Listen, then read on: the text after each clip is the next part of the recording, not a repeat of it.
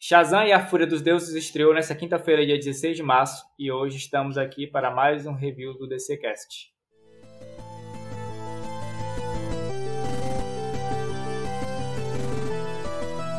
O DCcast, episódio de hoje, Shazam 2, A Fúria das Deusas e a Injustiça dos Críticos.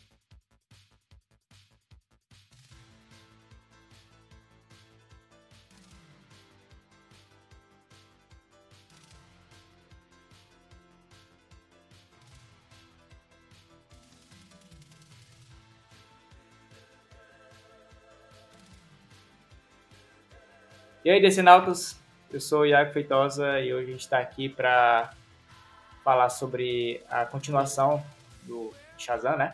E mais uma vez com o nosso amigo que já é praticamente parte da família, né? Assim como a, a família Shazam, essa que é a família que só cresce, né? E, e sempre bem-vindo o Jefinho, lá da sala da Nerdice. Salve, gente, aqui é o Jefinho da sala da Nerdice. É sempre muito bom voltar é, e se reunir com a família, né?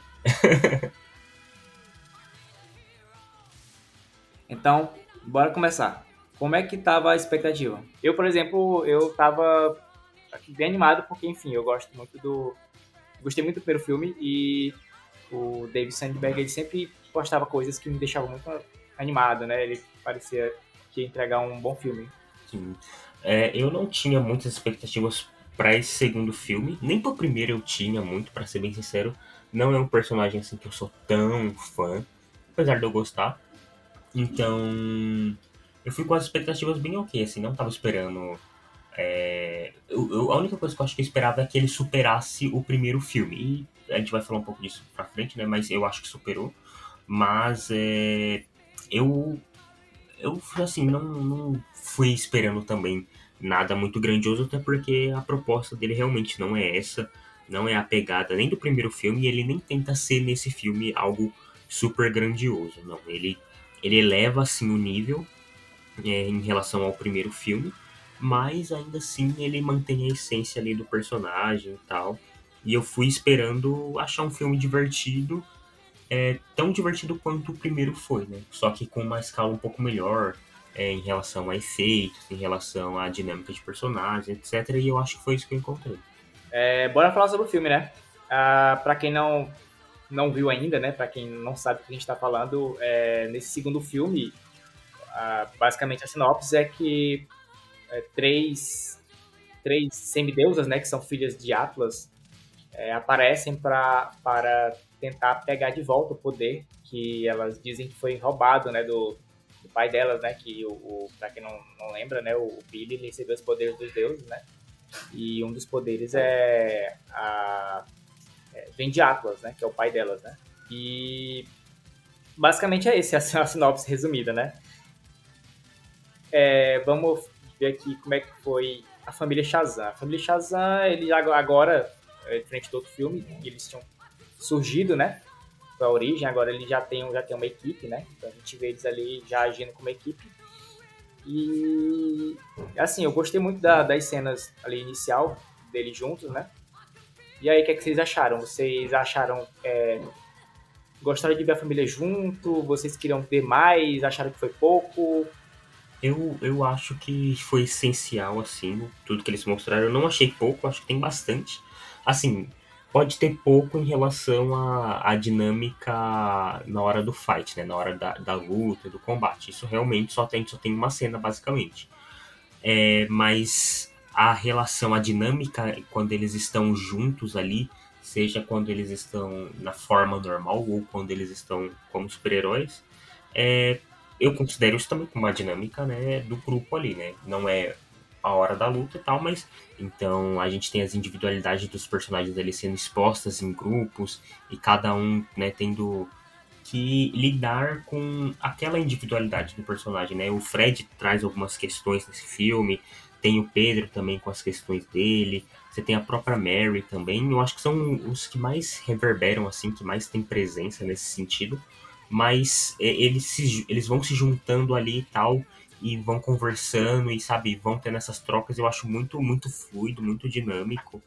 É, assim, não, não é uma coisa que falta sintonia, sabe? Quando, sabe quando você assiste um filme e você vê que os personagens ali, tipo, eles não têm uma sintonia, que eles não parecem uma família de fato?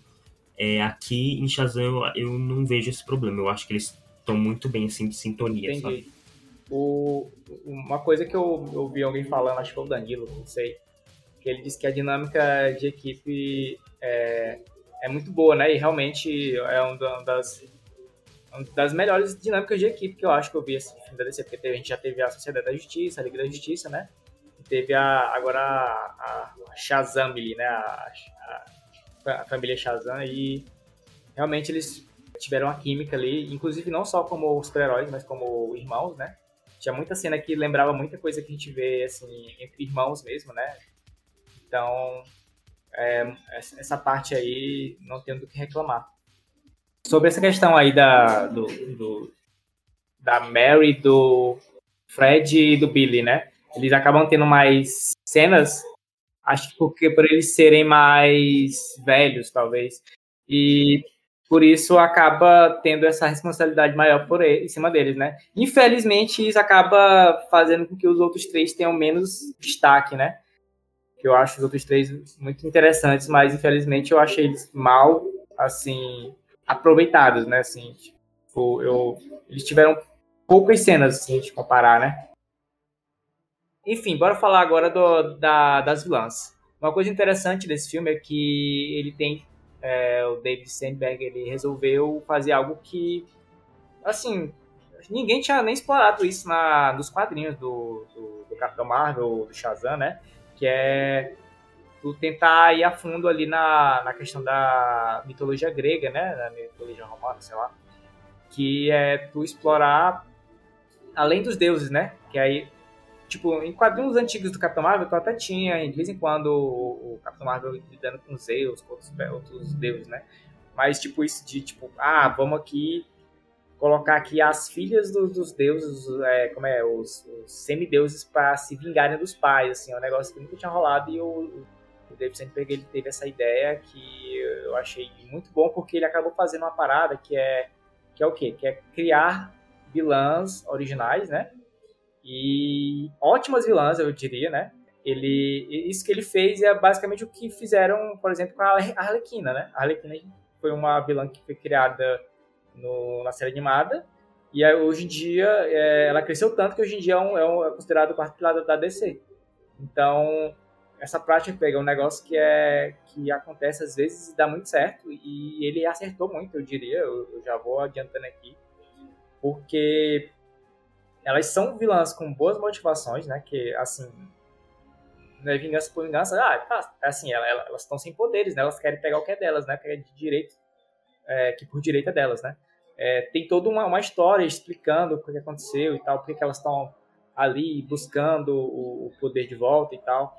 E, e as três, cada uma delas tem uma, tem uma, tem uma personalidade bem definida. E eu, eu achei muito bem, bem, bem, bem, bem feito, bem, assim, a ideia dele foi muito bem bolada, assim. Ele conseguiu mostrar ali que ele consegue ser um ótimo criador de mundo, né? Um criador de histórias, né? Ele não só adapta coisas do quadrinho, como ele consegue criar algo novo também, né? Então, é, assim, já vou adiantando aqui que eu adorei as três personagens, assim. Cara, eu gostei bastante, me surpreendi muito. É, eu não sei se as personagens, sei lá, um dia podem ser virar cânone nos quadrinhos da DC, mas assim, com certeza são personagens que seria até legal de se explorar em alguma HQ e tal, porque eu acho que elas têm, igual você falou, elas têm personalidades muito bem definidas, elas são diferentes uma das outras, e eu gostei de uma parada delas que, por mais que você tenha claramente ali alguém que é a líder do grupo, é, as três elas estão no mesmo patamar, elas não estão se rebaixando ali uma à outra, como se uma fosse menor que a outra. Eu não senti isso tanto, eu acho que, tipo, nos momentos que elas têm de discussão importante, a líder do grupo, ela não tem uma decisão unânime ali. É ela que manda e as outras só obedecem. Não, as outras têm voz também pra, sabe, dar a opinião delas e mudar, de repente, o, a, o objetivo dela, o que elas vão fazer, né? Então eu gostei bastante disso dela, delas. E outra coisa é a motivação. Eu acho que a minha principal crítica olhando agora, né, em relação ao primeiro filme, é que eu não acho que o Silvana ele tem uma motivação tão plausível assim. Né? Ele tem a questão dele do trauma, a questão dele ter sido escolhido e depois o Mago Shazam ter tirado isso dele, e ele ficou zureta das ideias. Mas assim, não é uma motivação para mim que me convence. No primeiro filme, eu sinto muito mais que ele é tipo um vilãozão e tipo um arquétipo de vilão que ele é mal porque ele é mal e, e para isso e só isso basta, sabe? É, eu não sinto tanta empatia, não sinto muita acho que empatia mesmo pelo personagem ali no, no primeiro filme. Diferente de, de, das três aqui, né? Da Espera, da Calypso e da Antia, né? É, eu gostei muito mais delas e elas têm até uma discussão é, moral, por assim dizer, não sei, em relação à motivação dela, né? O do, do porquê elas estão fazendo aquilo. É, coisa que para mim o Silvana não tem. E você fica até, dependendo de como você analisar o filme, você fica até balanceado, assim, tipo, do. Pensando, nossa, será que elas estão tão erradas assim? Tipo, não que os fins justificam os meios, né? Mas é, elas têm uma motivação muito plausível para estar fazendo tudo aquilo, né? Não é simplesmente eu quero poder porque eu quero ser poderosa e, e dominar tudo e é isso, entendeu? Não tem toda uma, uma questão ali delas com a família, com, com a família delas, no caso, com a família Shazam, enfim. Que eu acho que isso dá profundidade às, às personagens. Apesar de, no final do. Mais pro final do filme, eu ter algumas críticas em relação ao, ao desfecho ali.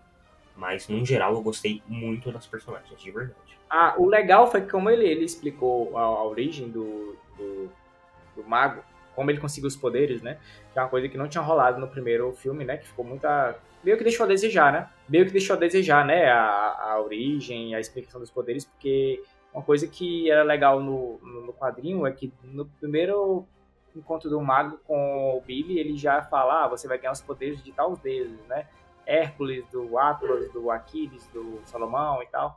E dessa vez é, eles só deixaram para explicar agora, é, tipo no segundo filme, né? É, ficou uma adaptação assim que muita gente reclamou por conta de, de alguns detalhes desses, né? É, mas assim, finalmente ele foi respondido e eles não só explicou a questão dos poderes para o Billy, que ele não sabia dos poderes, né? E como também ele explicou de onde o, o, o, o Vago pegou os poderes, né? Que mostra que não foi só, não é só um link, né? Ele não, não só é, é uma é, ele pega emprestado e joga no, no, no Billy. Não, ali tem ele realmente ele roubou os poderes, né? E, e, e, isso é interessante, porque isso deu uma. É, justificou a vingança da, das deusas, né? Então, que nem falou, às vezes tu fica do lado da, da, das irmãs, né? Porque é justificado. É, tem isso e, tipo, é, é, exatamente o que elas falam, né? Tipo, isso aqui foi num, não é uma coisa que você achou. Isso aqui foi roubado de alguém. E aí você tá usando agora como se isso fosse seu, né? Existe até um diálogo assim no filme. E é bem profundo, né? E eu gostei bastante de gente ter essa parada de, é, de ter mais mitologia, assim, sabe? Grega. Atlas não é da mitologia grega, né? Eu acho que é da romana, enfim. Na, na, na, verdade, é o que acontece. Eu tava andei dando uma pesquisada algum tempo atrás é, sobre isso, porque o, o quando o, o, o Capitão Marvel foi criado, né? É, foi assim, a galera que não manjava tanto assim de mitologia, né? Eles misturaram, na verdade. Eles pegaram é, deuses romanos e, e, e, gregos e juntaram na mesa, porque, tipo, é, Hércules, Mercúrio, é, qual é o outro nome? É, é, Hércules e Mercúrio é, romano, porque a versão grega é Heracles e, e, e Hermes. Não, é porque, não, é porque a versão grega do Hércules é Heracles. Quem é o filho dos Zeus? Não é o Hércules? É, só que na, na, é porque são os mesmos deuses, só que com nomes diferentes, entendeu? Então, tipo, é, hum, na mitologia grega é Heracles, não é Hércules, entendeu? E, na, e não é e não é Mercúrio também na mitologia grega, é Hermes. Então, tipo, ele, ele, quando foi criado o Capitão Marvel, ele misturou o, o, é, a mitologia grega com romana na mesma, né? Porque ficou Zeus, que é romano, que é, que é Deus, que é grego, no caso, e ficou lá alguns romanos, né? E ainda tem Salomão no meio, que é, cara, é o rei lá da, da dos hebreus, né? Mano, Pois é. Aí. É. Só que o Atlas. Caramba. Só que o Não, Atlas, tipo... eu, eu, pesquisei, o Atlas parece que é o mesmo nome nas duas mitologias.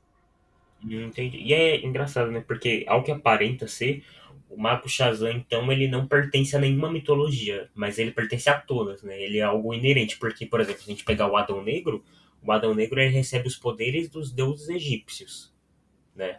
Ele não recebe dos deuses gregos e romanos. Então, tipo, se a gente analisar, é como se o Mago Shazam ele estivesse acima, não acima, mas assim, ele transitasse em todos esse, esses universos, todas essas mitologias.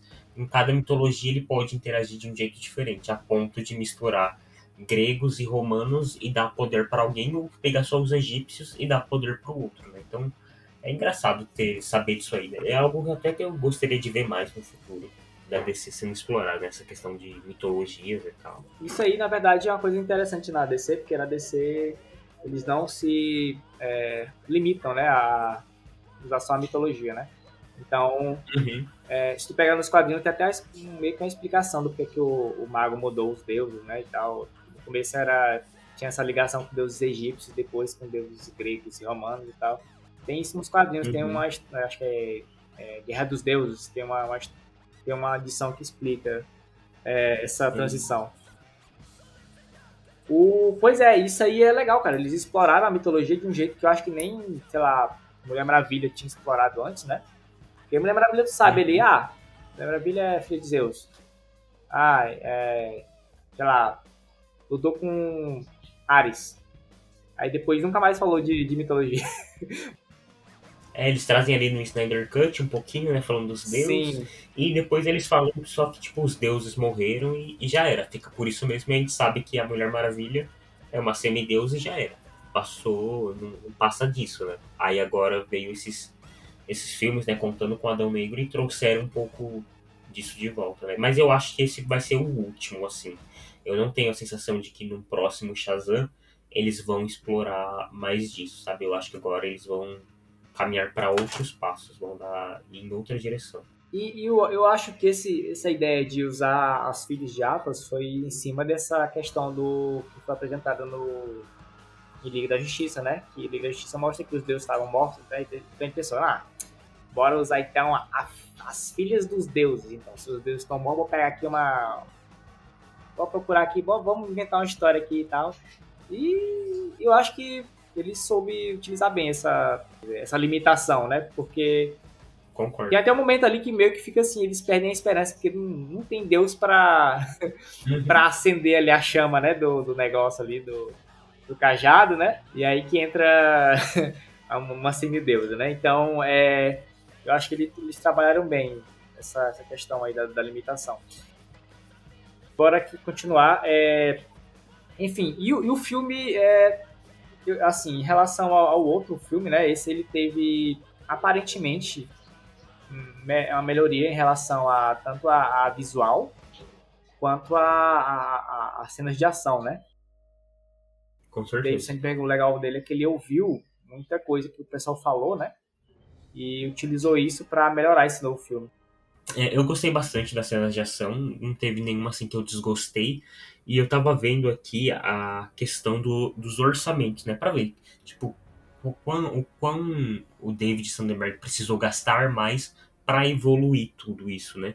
E aí eu pesquisei aqui e eu vi que o primeiro filme ele foi feito com 100 milhões e o segundo filme ele tá em torno de 125 milhões. Então assim, ele teve 25 milhões a mais aparentemente para trabalhar. E assim, eu acho que foi os 25 milhões mais bem gastos da vida dele, porque eu achei que ele tem uma evolução muito grande em relação ao primeiro filme, né? Tanto em questão de uniforme, é, de efeitos especiais, e sabe, de tudo, assim, principalmente. Eu não sei se tem a ver com atores, por exemplo, não sei se o Mark Strong ele é um ator mais caro do que a as semideusas lá, a, a, qual é o nome dela? A Espera, a Calypso, e a Antia, não sei se as atrizes foram mais caras, mas assim, é, existe, quer dizer, que o Mark Strong é mais caro que ela, por isso o filme chegou a 100 milhões, porque eu sinto aqui que ele não gastou só 25 milhões para evoluir o filme, eu acho que foi bem mais até. Porque é bem perceptível isso para mim, até em relação ao dragão e tal. A gente sabe que a cena final ali do filme, o terceiro ato, ele acontece de noite. E quando acontece de noite, a gente sabe, né, que é pra dar uma poupada ali no CGI e tal. É, não é algo que me incomodou, eu gostei bastante, achei legal. É, que o, como o terceiro ato ocorre. É, mas assim, é muito perceptível a evolução, né? E eu, eu acho que o que mais me chama atenção são os trajes, assim porque eles tiraram aquele enchimento que o que o Zachary Levi usava, né, para fazer o primeiro filme, é que ficava bem bem bobo assim, sabe? Não não condizia com o corpo dele. E agora nesse aqui não, esse aqui você vê que é um uniforme um pouco mais marcado, marca mais o corpo dele e ele já é forte por si só e, e ele dá conta disso, entendeu? E aí, fora que o da família toda, né, tá lindíssimo, sabe? Eles combinam demais é, são uniformes assim que eu quero ver nos, nos próximos filmes da DC, sabe? Coloridos, bem bonitos e bem trabalhados. Olha, eu vou te dizer que hoje mais cedo eu vi uma galera reclamando desses uniformes. Eu gostei deles, mas é, tem um pessoal que não curtiu muito a textura dele, não sei o quê. Eu fiquei até surpreso, porque na minha cabeça esses uniformes novos eles tinham agradado geral, né? Mas teve uma galera hoje que apareceu na minha timeline falando mal. É que tem muito fiscal de textura né? A galera que não, mas essa textura aqui, olha, essa textura não, gente, tipo, não tem nada demais. É um uniforme, a única coisa assim que no primeiro momento que eu não gostei do uniforme deles é que eles têm tipo uns pedacinhos de metal preso na roupa, não sei se você reparou. É uns negocinhos é assim, uns sabe? grampos. De me... Isso. Eu não gostei desses grampos. Se for para colocar alguma coisa que eu não gostei, eu não gosto desses grampos. Eu acho meio nada a ver, sabe? Mas só. O restante eu achei, tipo, muito muito decente. A Mary Marvel ela tem um uniforme lindíssimo, todos eles ali com a capinha branca. Eu só, eu só não curti porque os homens têm o mesmo uniforme, os quatro. É, as mulheres eu, é, são os melhores uniformes, são das mulheres, porque, enfim, são mais originais, né? E os outros quatro são praticamente um uniforme. Os quatro usam o mesmo uniforme e eu acho que eles poderiam ter é, tentado fazer uma diferenciação ali, não só nas cores, mas nos detalhes também. É, pode ser porque a, a personagem da. Qual é o nome da menina? Da Darla? Da Darla. O uniforme da Darla, ela nas, na bota, ela tem umas asinhas. Exatamente, né? que é para fazer a referência ao, ao, ao Hermes, né? Ao, ao Mercúrio. E a outra, a Mary Shazam, ela, ela não usa calça, né? Ela tá de saia, né? Uma mini saia ali e tal. E dessa vez ela tem Enquanto... o, tem manga também, né? Que é, antes a, a Mary, as outras, assim, história... Se tu for ver os uniformes dela no, no quadrinho, a maioria dos uniformes dela ela não tem manga. Aí ela surgiu de manga. A Darla não tem manga. Também, a Darla também não tem manga. Então... É, então, então o delas é realmente, é, você tem razão. O delas tem uma uma diferença que eu acho que fica bem mais legal, enquanto os outros quatro, eles é muito mais padrão, né? Exatamente. Eu acho que eles poderiam ter, ter feito uma diferenciação, sei lá, colocado a capa de um mais curta, de outro mais, mais, mais é, maior, é, mudado ali a, a, o bracelete, deixado o bracelete de um, de um jeito, um, um design e outro com outro, sei lá, sim, sim. feito o bracelete, sei lá, do, do Pedro mais algo, sei lá, algo mais de, de mitologia grega e o, o, bracelete do Eugênio mais algo tecnológico, alguma coisa assim. Sim, alguma coisa no cinto. Também é, são detalhezinhos assim que seriam legal, legais de ver, até para dar mais personalidades a cada um deles. Mas assim, não é algo que me incomoda no geral. Sabe? Não, também não. É só, é só uma é, questão de. É só uma, uma, uma, uma coisa que eu, eu, eu, melhor, eu melhoraria se eu, se eu pudesse, né? Mas é, pro que a gente tem, tá ótimo. Sim. Até, né, sei lá, de repente no terceiro filme é algo que eles até podem, podem fazer, né? Como, assim como a gente teve do primeiro pro segundo filme, a gente teve uma evolução nítida, né? Então, quem sabe no terceiro filme a gente não tenha uma diferença maior entre, entre os rapazes aí. Não, inclusive eles poderiam até usar uma, uma, uma ideia que tem nos quadrinhos, que é na, nos quadrinhos dos anos, dos anos 90, o, o Capitão Marvel, quando ele às vezes ele precisava se disfarçar, ele se destransformava, né? Falava Shazam e depois falava Shazam de novo, pensando num, numa outra roupa. Aí ele conseguia mudar de roupa. E eles poderiam usar isso no filme, mas infelizmente nunca pensaram em fazer isso. É, eles até podem, até pra justificar uma mudança no uniforme. Não, seria perfeito para justificar, mas o, o David Sandberg aparentemente não, não, não lembra disso, ou não sei se ele chegou, eu acho que ele não leu as edições que acontece isso. É, mas sabe uma coisa que eu percebi? Eu acho que ele não, talvez ele não faça isso realmente, porque ele, quando ele, ele tem um momento que ele traz um mini flashback ali no filme, e nesse flashback ele coloca a família Shazam com os uniformes novos e não com os antigos, que é aquela cena é, do final, no terceiro ato ali do, é. do primeiro filme do Shazam. Sim. Ele refaz a cena só que com os uniformes novos, aí ele poderia ter usado. É aquilo que ele tinha falado da outra vez, é que ele tinha planejado para o filme ser feito, ser lançado depois do, do, do Flash, e assim ele ia justificar o porquê que os uniformes estariam diferentes e a Mary também estaria diferente. Então, é, foi meio meio que isso, a intenção dele na hora de gravar aquela cena. Só que acabou ficando no corte final, né? Mas é isso, bora pra frente. Tirando isso, eu também gostei muito da, da do visual do, dos monstros. Caraca, os monstros estavam muito bem feitos. O, o, o visual do, do, Ciclope lá, do, da, daquele, daquele monstro, daquela quimera lá. É, aquelas arpias também, muito foda. Eu gostei bastante, mas é um ponto de crítica meu que eu não acho que precisava daqueles monstros para começo de conversa. E apesar do design deles estar bonito, é, eu não acho que ele condiz muito com o filme, porque eles são muito.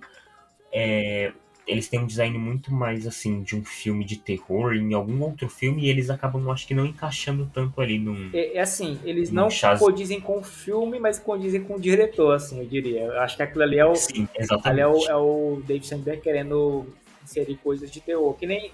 Trazer. Todo filme. No outro filme ele também fez isso, né? Uh, os Sete Pecados. Sete Pecados e aquela cena lá no, com os executivos. Sim. Que é uma cena que não. Nem parece ser do filme, aquela cena.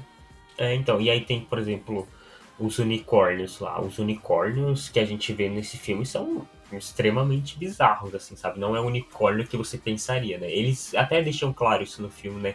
Que o unicórnio não é como a gente pensa, mas eu achei que eles pudessem até mudar um pouquinho o design, sabe? No, na hora que tem a ceninha da bala, uhum. eu achei que eles pudessem dar uma modificada ali neles depois que eles pegam aquela bala. Mas, mas não rolou, mas eu acho que é isso. Eu acho que é isso que você falou, tipo, dele, do David Sandberg trazer um pouquinho da essência dele ali, das origens dele, né? Que vem do terror. Né? Eu gosto da, dessa mistura, essa é, discrepância, né? Assim, entre, entre o, uhum. o, o tom. Assim, tu vê uma uma, uma cena toda fofinha com os bichão tudo monstruoso, assim. Eu achei bem, bem interessante essa ideia.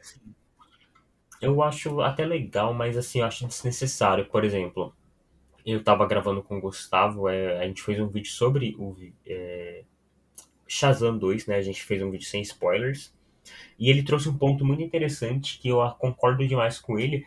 É que ao invés de você usar esses monstrãos aí e tal, para você causar o caos na cidade, você literalmente tinha uma personagem com o potencial de causar o caos, assim como ela causa é, no início do filme, na cena de abertura.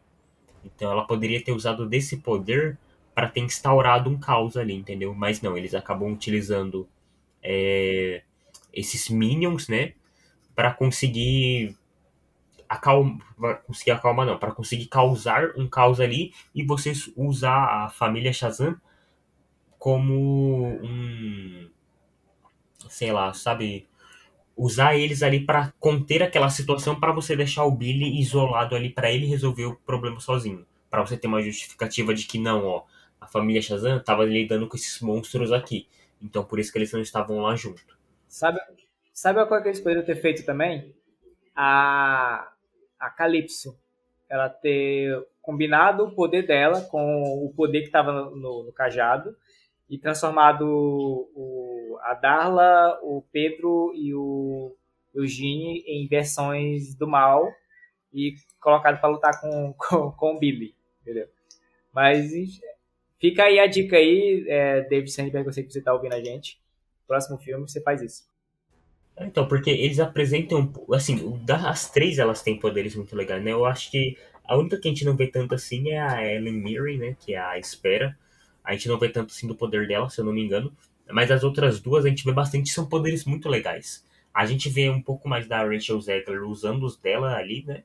Mas o da, da Calypso a gente vê ela não usando tanto assim. A gente vê ela usando ali no começo do filme, usando em alguns momentos ali, interagindo com é, nossos heróis ali e tal, é, em um momento muito específico do filme.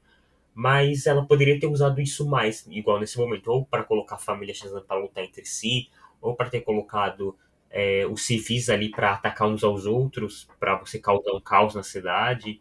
E eles acabam não utilizando e eles acabam colocando ela simplesmente em cima de um dragão para tocar o terror. Entendeu? Eu também tenho essa, essa reclamação em relação a, a Calypso.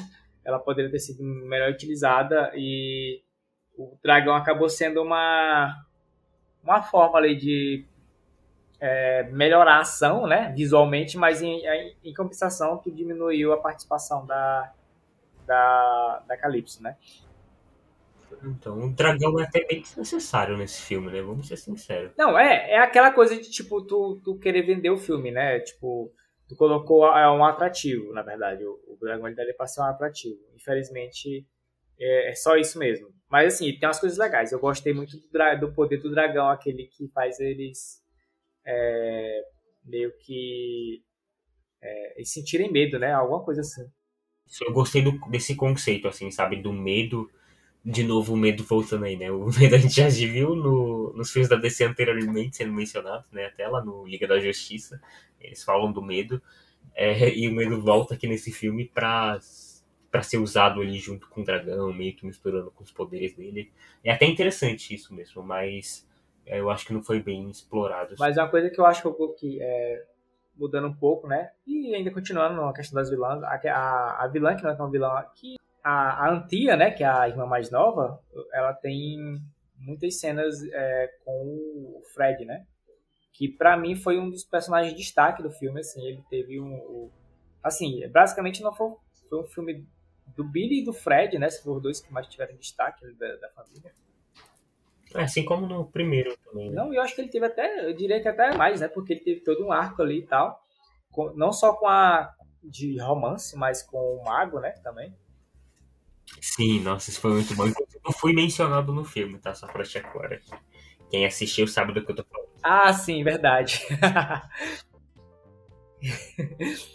o Fred, ele teve uma assim, ótimas cenas que desenvolveram ali um, romance dele com uma das irmãs que eu achei muito bem dirigido e ele mandou muito bem a, o, o Jack. É Jack?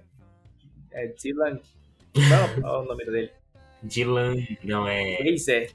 Isso. Uma coisa assim. Ele mandou muito bem atuando. Ele e a, e a Rachel Zegel, sei lá como é que é o nome dele. A menina aí que a galera não, não gosta, né? Que, que dizem que é a falsa latina. Ai, gente, eu achei isso muito zoado. Eu, eu, não, eu, eu não, não tô junto com essa galera que é anti, anti ela, né? Que eu, que eu dei a ela, mas é isso, tem uma galera que eu dei a ela, mas é, eu achei que os dois mandaram muito bem na atuação. As cenas dele com, com o Mago também são ótimas, também teve uma boa dinâmica, né? Nossa, uma dinâmica muito legal dos dois, muito legal mesmo. Uma coisa que é legal do, nos quadrinhos é porque depois que o, assim, nos quadrinhos mais antigos, né, pelo menos, quando, depois que o, o na época do Capitão Marvel ainda, né, quando o, o, mago passa os poderes, ele dá a sumida, né? Mas depois ele volta e tal. E ele interage com a, com a família, né? Ele interage com, a, com o Fred, com a, com a Mary, né? Então, uma coisa que eu queria ver no primeiro filme, que não rolou, mas tá rolando nesse, né? E é ele interagindo, e no caso ele interagiu mais com o Fred, né? E, e ficou muito, muito boa a interação dos dois. E uma coisa que eu acho que faltou assim mais também foi mais cenas do do Billy, né? Menos menos Shazam, é mais Billy. Sim, essa foi uma reclamação minha também que eu fiz junto com o Gustavo no nosso vídeo, que foi de que assim, o Billy em si, ele tem pouquíssimas cenas, né? A gente vê muito mais o, o Shazam, né, a, a versão do Zachary Levi, é do que a versão criança, a versão jovem do Billy, né? Eu senti um pouquinho de falta disso, é, até porque no primeiro filme uma das coisas mais legais que tinha era justamente ver o Fred e o Billy interagindo junto ali como adolescentes, crianças e tal. E nesse filme aqui faz bastante falta, né? Eu acho que o, o Asher Angel ele gravou todo, todo, o material dele tipo em dois dias, né? Porque é muito pouco do que a gente vê ele ali. Sim, sim. Não só mais dele, né? Mais dele e mais dele também com, com os pais, né? Com os, o casal sim. Vasquez, né? Porque tu tem ali uhum. algumas cenas muito boas, né? Entre ele e a, e a mãe dele, né? Mas deveria ter tido mais, né? Deveria ter tido mais cenas mostrando ali como a, a, a relação deles mudou de um filme pro outro, né? Foi uma coisa que faltou. Total. Né? Porque, tipo assim, tu teve a relação com os irmãos que a gente percebe que mudou, que eles realmente agora são irmãos mesmo. Uhum. Tem várias situações de irmãos, é, irmão mais velho, irmão mais novo ali. Faltou mais isso. A relação dele com o pai e com a mãe, que são é, adotivos, mas são pais, né? E pai é quem cria, né? Sim. Caso você discorde, discorde você aí em casa. Discorde da sua casa. É, pai é quem cria. Então, faltou isso aí, cara, mas. É, eu, eu também acho. Porque... Aquela coisa, o filme também, a gente sabe se, é, se foi cortado, né? É, pode ser que sim, mas sim, se for definitivamente cortado, eu acho que foi um erro, porque eu acho que não faz sentido você cortar essas cenas, porque justamente porque no primeiro filme você coloca a questão da família pro Billy como algo muito importante, né? De que ele não tem família, ele foi abandonado, de que ele não tem ninguém, ele não consegue confiar em ninguém, o sistema rejeita ele, é a família dele rejeita ele, todo mundo rejeita ele. E aqui nesse filme é a gente né, depois que ele passa pelas coisas do primeiro, ele agora sim ele tem de fato uma família, ele tem pessoas que ama e ele em todo momento do filme ele tenta preservar isso, né? De estar com a família unida, de querer que todos ali fiquem unidos, de não querer separar isso. É, eles exploram isso verbalizando de uma forma legal, só que eu não vejo tanto o Billy interagindo com esse fato de que agora sim ele tem uma família e ele se sente abraçado por essa família. Eu vejo muito mais uma coisa do Shazam é, sendo verbalizado do que o próprio Billy em si falando e interagindo com isso. Pois é, eles meio que não colocaram isso como foco, né? Infelizmente, mas é isso. É, ainda, ainda assim, o filme ainda, ainda, ainda, trabalha muito bem o lado da família, mas eles não focaram nessa questão do, diretamente do Billy com o pai e mãe, né? Mais com os irmãos. Sim, é algo que eles poderiam trazer, mas não não estraga o filme por não ter isso. Né? É só algo a mais que eles que poderia sim ter. Certo. Uma coisa também que eu gostei do filme, assim, já mudando de assunto, a parte do humor, a, que eles colocaram um bocado de, de easter eggs ali no meio da, dos humor, né? Tipo, eles brincam muito com a ideia do, do nome dos super-heróis, né? Tem o, o, Fred, né, que fica lá se chamando de é, Capitão Todo-Poderoso, né? Na, pelo menos na, na versão dublada, né? Não sei como é que é na, na legendada, né? É, do dublado. Mas eu acho que é isso mesmo, não tô lembrado exatamente, mas eu acho que é Capitão Todo-Poderoso, alguma coisa nesse sentido mesmo. E, e ele faz lá uma piada lá, chamando o Billy de Todo-Poderoso Júnior. Sim. Ele faz umas referências muito legais assim e tal. E, e... Até o próprio nome da família, né? Que eles não são conhecidos como família Shazam, né? Pelo público. Eles são. É, não sei como é que tava dublado, mas ali eu acho que é tipo. Alguma coisa fiasco isso, uma parada e assim. Fica, e fica isso, né? Tipo, dele de, deixar claro que eles não têm um nome, né? Tipo, é meio que uma piada com, com a questão do, do, do, do personagem nos quadrinhos, né? Que tinha todo um problema em relação ao nome, porque o nome, ele não podia usar o nome na o nome Capitão Marvel na, na capa da revista, né? E aí tinha que usar Shazam e isso era ruim para vender, porque, enfim, É, não, Shazam não é uma palavra, né? É, porque, não, era, era ruim pra vender porque, tipo, tu tinha. O personagem chamava Capitão Marvel, mas o nome da, do produto era Shazam. Entendeu? Ah, Aí então. tu, sei lá, a criança chegava pro pai: pai, me compra o boneco do Capitão Marvel. Aí ele trazia um boneco do Capitão Marvel, que era o personagem da Marvel, não da, da, da DC. Então, é, tinha esse problema. Aí, eles meio que usaram isso no, no filme como uma piada, né? E eu acho que foi muito legal. E no final acaba rolando dele receber o um nome finalmente, né? Sim, é, é legal porque eu não assisti o primeiro filme recentemente, né? não parei para reassistir. Uhum. Mas tem realmente essa questão do nome, porque lá no final ele acaba não ganhando um nome de fato, um nome de herói. E aqui nesse filme, além de ter isso, eles trazem outras questões também que não foram ditas anteriormente, mas que são questões para eles, né? Tipo, é, a questão até do, da própria etimologia da, da palavra Shazam, né? Eles não sabiam o que significava, apesar do Mago Shazam ter dito isso pro Billy no primeiro filme, aqui é, ele não sabe né, a origem, ele não sabe o porquê do Shazam. Sim. Tanto que tem momento que eles estão explicando e eles falam, ah, tá, é por isso que é Shazam e tal. Até, até rolou uma piada. Eles trazem também umas outras questões que não foram verbalizadas no último filme, mas que pros fãs a gente tinha isso consciente, mas eles tornaram isso consciente agora nesse segundo filme, né? Então essa questão do nome, a etimologia da palavra, do cajado, enfim, eles trazem bastante coisa assim do primeiro. É porque, é, literalmente, teve muita coisa do filme que foi só jogada ali pra, enfim, pro roteiro funcionar.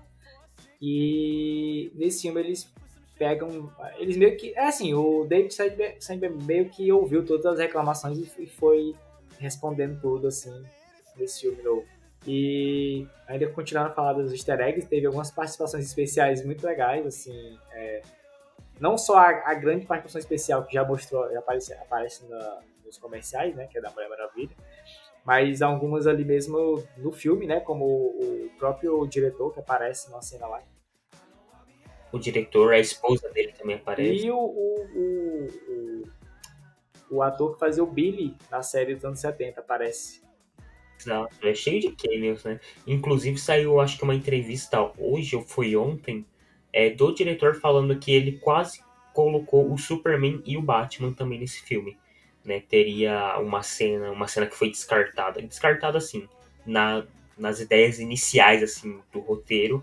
Ele acabou tirando essa cena que seria basicamente o Superman e o Batman meio que tentando entrar no domo, assim, eles meio que tentando lidar com aquilo. Mas aí o diretor acabou resolvendo cortar essa cena porque ele achou que ele acabaria tendo que ficar explicando demais isso aí mais pra frente, né? Mas eu confesso que não, eu acho que seria algo legal assim de ver, sabe? Que o domo, ele afetou o universo, e sabe, o Superman ele viu que tem um domo ali e ele tentou destruir. O Batman ele tá tentando ver de um jeito, sabe? Eu achei, inclusive, que, que a Mulher Maravilha fosse aparecer para derrubar o domo, né? Mas não foi, né? Sim, eu pensei a mesma coisa. Mas, assim, a, ainda assim, a participação dela foi muito legal, foi muito boa, assim. Ela não foi só pra, pra ter uma cena engraçada, né? Mas teve ali também uma. Foi importante pro roteiro, né? Pro, o filme finalizar ali bacana, né? Então, foi, foi bacana. Gostei, gostei, gostei. Eu, eu tenho uma pequena crítica a essa cena, só porque eu acho que foi meio forçação de barra. Tudo bem que ela é importante pro roteiro e para aquilo ali tudo acontecer, naquele momento sim, mas eu acho que eles poderiam ter resolvido isso de outra maneira, não fazendo esse cameo. Esse cameo acaba sendo só pra você conseguir vender mais o filme, sabe? Tipo, não que ela tenha uma grande importância. Assim, ela tem uma importância sim, de fato, uma importância grande, mas para mim é um pouco de forçação, porque eu acho que eles poderiam ter resolvido aquilo de um outro jeito no roteiro, sabe? Se aquele, se o roteiro ele trouxe esse problema, é, eles poderiam ter resolvido de outra forma, sem precisar fazer um cameo. Mas eu acho que eles aproveitaram ali, vamos fazer um negocinho diferente para conectar com o universo. Aí foi que eles trouxeram ela, sabe? Mas. Ainda assim é muito legal ver a personagem, tem a trilha, enfim, vocês vão ver aí. Vejam o filme porque vale a pena ver essa ceninha aí dela. Fazia tempo que a gente não via a Gal Gadot no cinema também.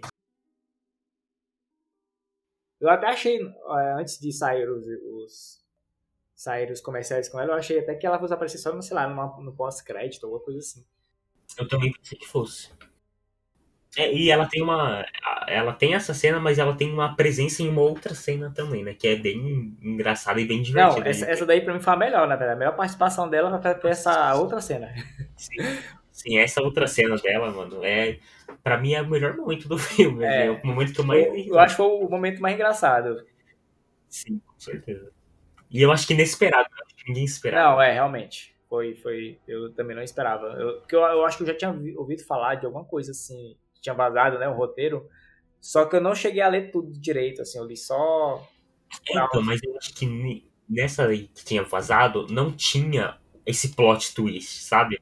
Não tinha esse detalhe. Eles falavam sim de uma cena assim, assim, sabe? Tanto que quando meio que começou, que eu vi o cenário antes de mostrar que ela tava ali, Uhum. eu falei, ah, é aquela cena tal, né? Então eu já sei que isso aqui é isso aqui, Aham. né? Só que aí, quando teve o plot twist, não foi algo que eu esperava. Então, assim, eu gargalhei no cinema, assim, eu dei muita risada mesmo. É, e por falar em, em participação especial, tu, tu gostou da, é, das cenas pós-crédito? Por exemplo, a primeira. A primeira tu curtiu? Gostei. Gostei bastante, sim. É, eu achava que aquilo tinha sido gravado posteriormente ao a nova gestão, né? Sim.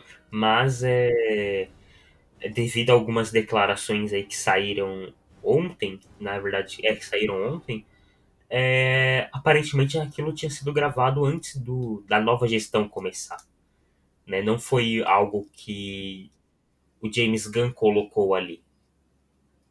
Né? Ele deixou isso claro, né? que não foi, ele não colocou aquilo ali, ali. Aquilo ali entrou de uma outra forma, mas não foi pelas mãos dele. Né? O que me fez achar estranho, porque eu falei assim, bom, se o James Gunn colocou essa cena aqui é porque ele pretende usar isso no futuro.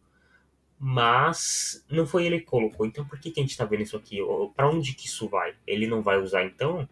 Ou ele deixou de propósito? Porque ele poderia simplesmente ter apagado essa cena pós-crédito se ele não for usar no futuro.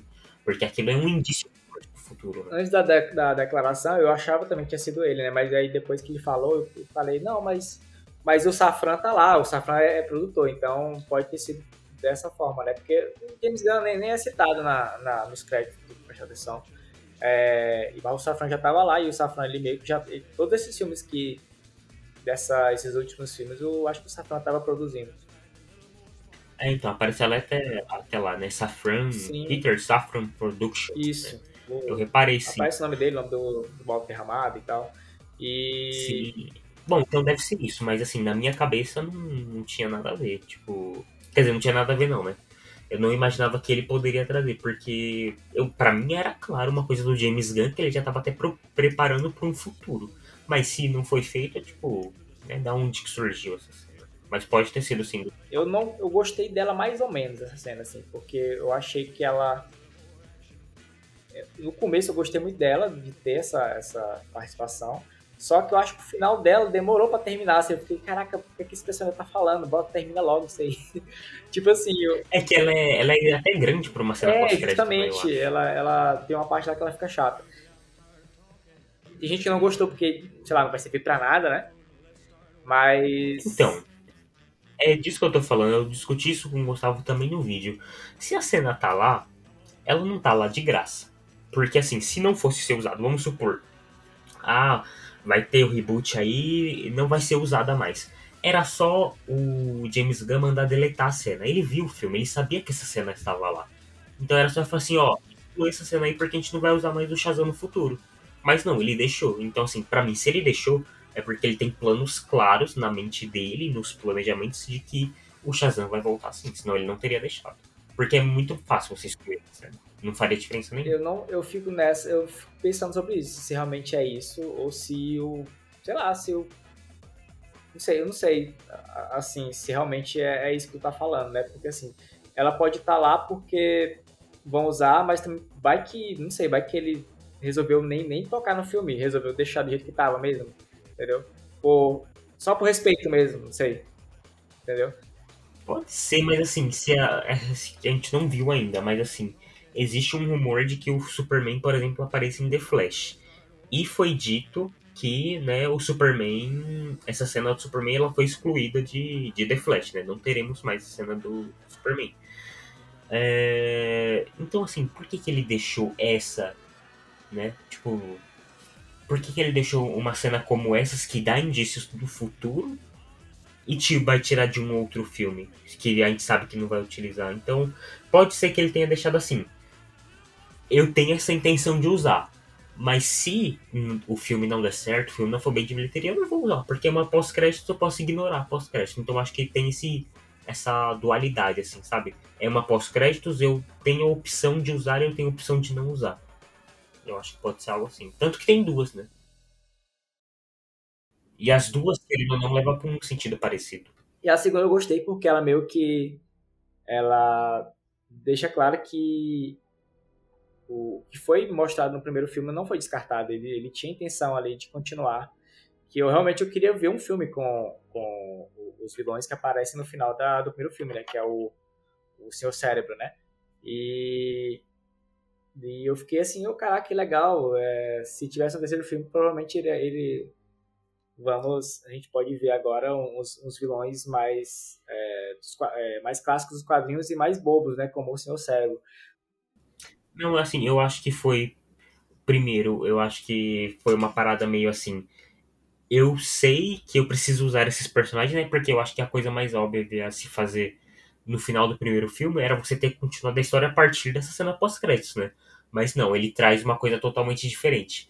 Mas aí ele vem nessa, nessa pós-crédito do segundo filme e fala assim, ó, aqueles personagens lá que vocês viram na, no final do primeiro filme e que vocês estão vendo de novo agora nessa cena aqui, eles não foram esquecidos, tá? Eu vou usar, só não vou usar, só não usei nesse filme, mas ainda vem aí e também para dar uma, uma descontraída, né, para falar que os personagens eles não foram esquecidos e né, brincar ali, fazer uma piadinha. Eu sei que eu curti muito essa segunda cena pós-crédito. É... Uhum, eu também. E eu tô. Fico triste porque talvez não, não role. porque, enfim, a bilheteria não tá indo tão bem. Até, até a gravação desse podcast, a bilheteria não tá indo tão bem, né? Então, galera, se vocês puderem, se estiverem ouvindo, vocês não assistiram o filme ainda, assistam, vão lá. Assistam, é o futuro do personagem tá literalmente nas mãos dos fãs e, e do público, né? Se a gente não for assistir e se a gente não for e não comentar e não reverberar, o personagem ele não deve voltar tão cedo para essa nova fase, né? Isso aí já foi dito, o diretor deixou isso bem claro, né? Que tipo, um terceiro filme vai depender da bilheteria e a bilheteria quem faz é a gente, não só os fãs, né? Porque fã sozinho não faz bilheteria, mas do público geral. Então, da gente reverberar isso, falar para as pessoas, divulgar isso também, porque acaba sendo um pouco meio que até do nosso papel aqui, não só como fãs, né, eu e você como fãs, mas também até como criadores de conteúdos para páginas que focam na DC. Né? Exatamente. E galera, não liga muito para esse negócio de assim, eu sei que vocês querem ver um universo conectado, né? Mas galera, vocês vocês podem estar perdendo, sei lá, uma experiência boa no cinema, né? É um, é um filme que eu adorei ver. É, já vou aqui logo pro, pro review final, né? É um filme que é, valeu o ingresso, é um filme que me divertiu, é um filme que eu gostei de ver.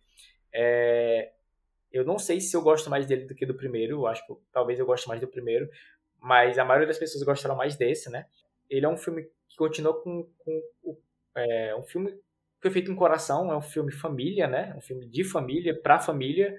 É um filme de super-herói, é, que tem ali a, a, a essência do que é super-herói é um filme que é DC, a gente, é, mesmo com personagens originais, né, do, do filme, ali tu vê muito do universo DC, tu vê muito da, da DC ali, e eu acho que o filme vale, vale a pena, sim. É, eu discordo de muitas, é, muitos reviews que fizeram por aí, muitas notas baixas que eu vi por aí, né, na internet. Eu, eu acho que ele é um filme que eu Acho, assim, se eu fizer um, um, top 10, ele com certeza aparece. Eu não sei se eu colocaria ele no top 5. Acho que sim, talvez, porque eu.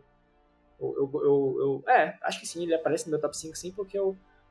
E, pra mim ele tá num nível tão próximo, bem próximo do primeiro, e o primeiro pra mim tá, tá entre os 5 que eu mais gosto tá, de, desse universo, né? Pelo menos. Do, do, do DCU, né? Que é o. Tá finalizando agora. Ele tá no meu top 5. Cara, eu concordo com tudo que você falou. Né? Eu acho que ele é um filme que sim vale muito a pena você ver no cinema. É, e a gente tem que parar, às vezes, até com um pouco desse negócio de tem que só vou ver um filme porque ele está conectado ao outro. Não, cara, tipo, a gente já cansou de ver aí filmes que não estão conectados a outros universos e tal. É legal, assim, o filme ele está assim conectado. É, a diferença é que ele não se propõe a ser, tipo, um, um, Vingadores Ultimato ou um Vingadores qualquer coisa assim, que vai ter um monte de personagem que basicamente o filme só vai ter cameos. O filme ele conseguiu explorar só o núcleo do Shazam ali, explorar a família, criar uma dinâmica, fazer um filme divertido, um filme legal, um filme com drama e ainda assim trazer cameos, né? Mas a essência do personagem e ela é mantida ali, né? Sem você precisar ficar estragando isso para ser um filme de participações. Não, isso aqui é um filme do Shazam com participações, não um filme de participações com o Shazam, né? Diferente do que a gente vê muito acontecendo hoje em dia na Marvel, por exemplo. Então, assim, com certeza vale muito a pena você ir ver no cinema. Tenho certeza que você vai se divertir. Se você não se divertir, vai lá no, no, no, meu Twitter, no meu Instagram, não sei, e vai lá me cobrar, porque eu duvido que você vá assistir o filme e não vá se divertir. O filme é, é, tem uma qualidade excelente, eu também coloco ele ali no meu top 5. É, eu saí extremamente feliz do filme, é, eu achei um, incrível, né? Fiquei muito contente porque eu não tava com expectativa é, alta para isso, tanto que eu fui ver. A gente acaba indo ver até um pouco por obrigação para trazer conteúdos aqui para vocês, é, para falar disso na página, para falar disso em podcasts, em vídeos, enfim.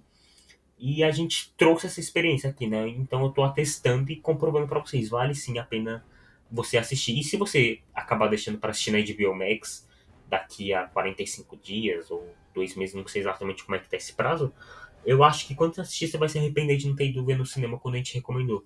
Porque é uma experiência muito legal. Inclusive eu assisti em IMAX é, meu, a minha sala tava, tava um estrondo, assim, de barulhenta. Até uma hora eu tava, fui assistir com um amigo.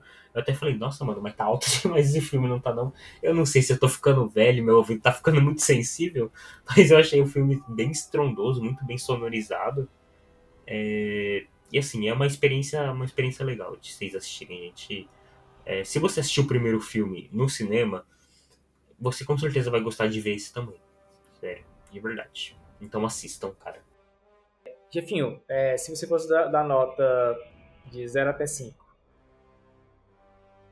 Cara, eu dou facilmente um 4 ali para esse filme. É, acho que é uma nota bem justa. Eu gosto mais dele do que eu gosto do primeiro. O primeiro deixou ali com 3. Mas esse aqui eu acho que ele é, ele é muito superior. Né? Eu não sei se é porque o primeiro eu acho ele um pouco mais bobo e aí ele não me entretém muito, porque assim, quando um filme ele é muito bobo para mim, eu, ele eu acabo não gostando tanto dele, né? Apesar de eu gostar do humor e tal, é, algumas piadas ali para mim não, não são tão, sabe, não me tiram tanta graça, assim, diferente desse filme. Eu já ri mais, ele tem as piadas bobas dele, mas ao mesmo tempo ele é um filme mais maduro, né? Eu acho que até é uma palavra que to, todos os desenautas que já assistiram falaram, né? Ele é um filme com certeza mais maduro. Então, meu, três para esse aqui é. Três não, é quatro para esse aqui eu acho que é mais do que justo, né? Eu falei três aqui porque eu me confundi, porque eu vi a, que a Vicky comentou aqui, né? Que ela dá três pro primeiro filme, quer dizer, ela dá três para esse filme e quatro pro primeiro, né? O meu é o contrário, é quatro para esse e três pro anterior. Eu gosto muito mais desse do que do outro, principalmente por conta das vilãs também. Eu gosto mais do. Assim como a Vika, também gosto mais do primeiro. Mas eu acho que eu dou a mesma nota pros dois.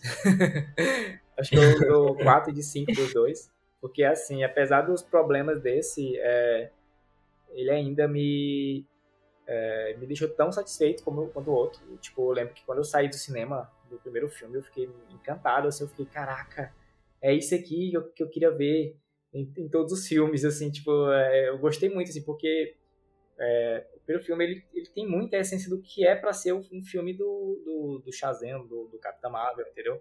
E esse também tem, entendeu? Esse também tem. Só que diferente, né?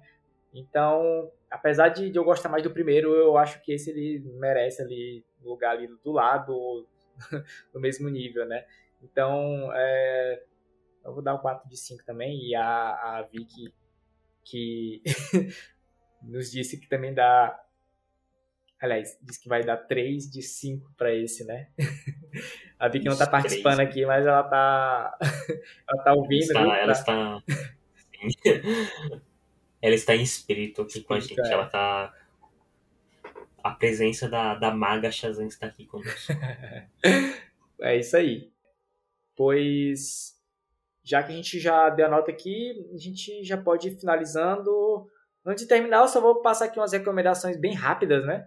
É, para quem gostou do, do Shazam e quer conhecer mais do personagem, você pode procurar os quadrinhos deles, né? Tem aqui no, no, Brasil já foi publicado alguns, tem a fase do Geoff Jones, né? Que é Shazam com a palavra mágica.